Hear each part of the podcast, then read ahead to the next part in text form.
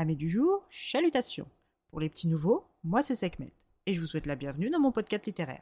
Dans mon émission, je vais tenter trois fois par semaine de vous donner envie de découvrir des livres de tout poil, récents et moins récents.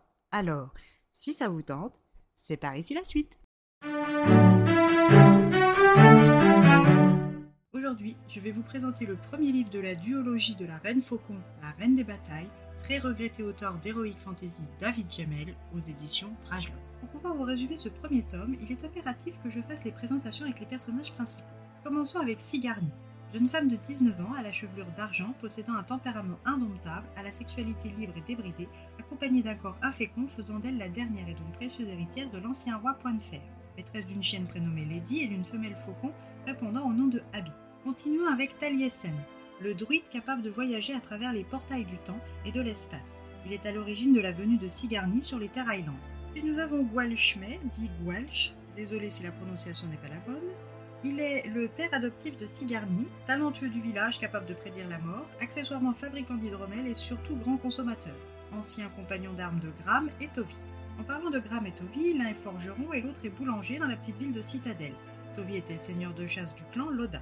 Car oui, dans cette histoire, il n'y a pas que les personnages principaux que je vais devoir vous présenter, il y a aussi le contexte géographique. Mais ça, c'est pour plus tard. Pour l'heure, continuons avec les personnages. Les trois amis d'enfance de Sigarni, par exemple. Alistar, le nain, jeune homme complexé par son apparence, d'une fidélité, d'une bravoure, d'une ingéniosité et d'une intelligence sans pareil. Bernd, le vacher, naïf et transi d'amour pour la belle Sigarni, avec qui il a eu une brève liaison mais qui a pris fin lorsque la belle s'est rendue compte des sentiments qu'il éprouvait, non partagés malheureusement pour lui.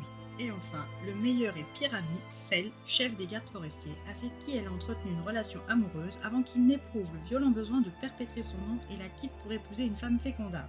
Il regrettera son geste amèrement et ne retombera jamais amoureux. Il en sera de même pour Sigarni, qui ne lui retirera pas son amitié pour autant.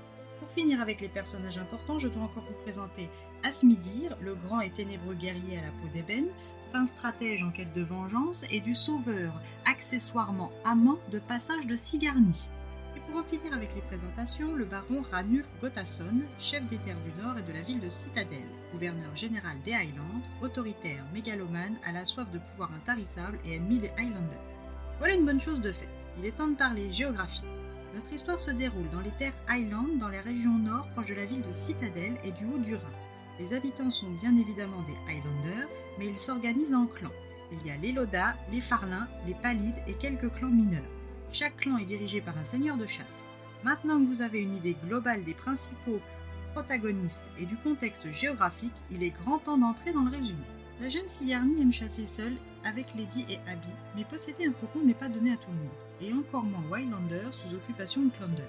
Abby et Sigarni sont en symbiose, et elle la tient de son ami et amant Asmidir, fauconnier du Kushir, territoire au sud, qu'il avait préalablement refusé au baron Ranulf. Sigarni se sent prête à exposer aux yeux des hommes sa connexion avec Abby en participant au concours de fauconnerie de la ville de Citadelle. Sigarni paye le droit de participation avant de se faire draguer par deux gardes dont l'un est le cousin du baron. Sigarni décline l'offre de ce dernier qui repart terriblement vexé et amer.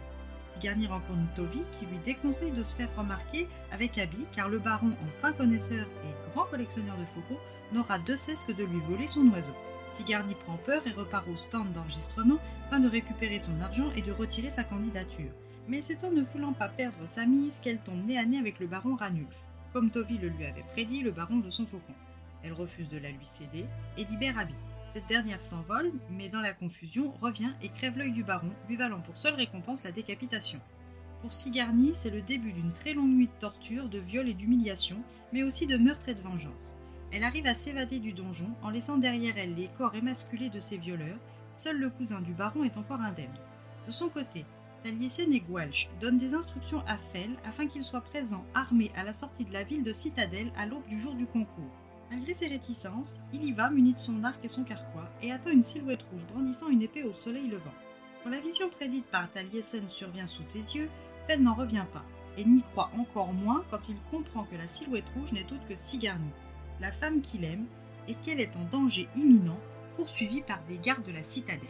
À ce moment-là, il n'hésite pas et décoche une flèche, abat l'un des poursuivants de Sigarni, tandis que celle-ci tue le dernier cavalier avant de s'évanouir. Prend les deux chevaux et s'enfuit avec une Sigarni blessée, contusionnée et inconsciente. le druide et le vieux talentueux lui avaient heureusement dit où la conduire et quoi faire s'il prenait le parti d'aider la silhouette rouge. Il s'exécuta sans tarder. À son réveil, l'insouciante et libre Sigarni sera-t-elle la même? Sera-t-elle la sauveteuse que les Highlanders attendent? À vous de le découvrir par la lecture des pages de La Reine des Batailles, premier tome de la duologie de la Reine Faucon de David Gemmel. Souvent avec l'Heroic Fantasy de David Gemmel, c'est un bon moment de lecture pour moi.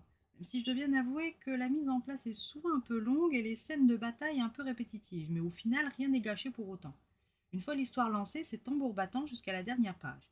La Reine des Batailles, premier tome de la duologie de la Reine Faucon, n'y échappe pas. Si vous êtes amateur du genre littéraire qu'est l'Heroic Fantasy, vous vous devez de lire du David Gemmel au moins une fois dans votre vie.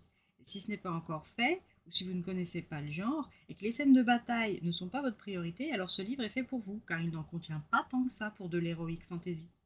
Mais à vous d'en juger si le cœur vous en dit. Et bien voilà, j'en ai fini pour aujourd'hui. J'espère que cet épisode vous aura plu et vous aura donné des nouvelles idées de lecture. Si vous souhaitez découvrir d'autres petits bonbons littéraires tout droit sortis de ma bibliothèque, je vous retrouve le mardi 27 septembre prochain pour un nouvel épisode. Et si d'ici là je vous manque de trop, n'hésitez pas à me rejoindre sur mon compte Instagram, les lectures de Sekhmet. Sur ce, chalut les amis et à la prochaine